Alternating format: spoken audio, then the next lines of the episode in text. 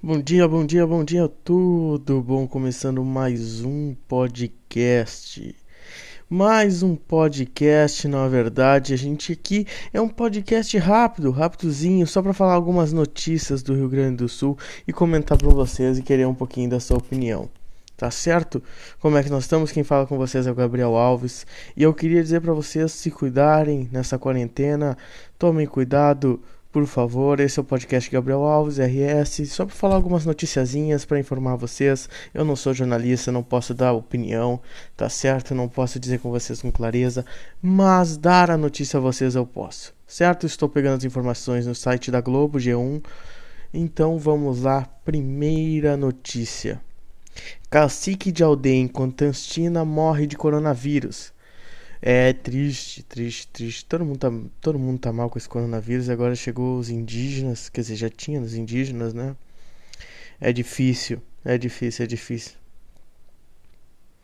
É fato, é fato que é muito difícil. Após revisão, Palmeira das Missões fica na bandeira laranja, Porto Alegre e outras regiões vão para a vermelha. É, tem que se cuidar, nosso estado tá foda. Nosso estado tá foda, tá difícil. É difícil.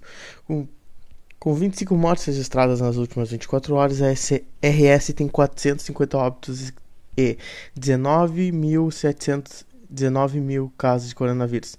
A Secretaria Estadual de Saúde registrou o maior número de mortes diárias desde o começo da pandemia. O Covid-19 já chegou a 75% das cidades gaúchas. É triste. É triste. É um momento triste. É triste. É triste. É, for... é uma porcaria, né? É isso aí. Prefeitura de Passo Fundo confirma 40 morte por coronavírus. Homem de 56 anos morreu no domingo. 21 óbito ainda não foi confirmado pela Secretaria Estadual de Saúde. É. Mais uma notícia: Justiça prorroga por mais 30 dias prisão da mãe do menino morto em Planalto. O juiz acolheu o pedido da polícia para estender a detenção. Advogados também haviam representado um pedido de soltura na sexta-feira, dia 19.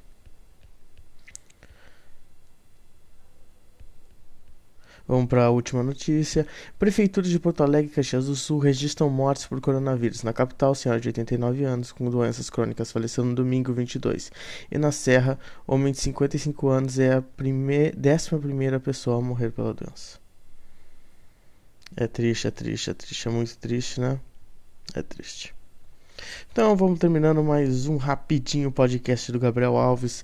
Vamos lá, dois minutos e dois Três minutinhos eu encerro aqui o nosso podcast, podcast rápido para tu ouvir, saber algumas notícias do nosso RS e se protejam, se cuidam. Um beijo, um abraço e tchau!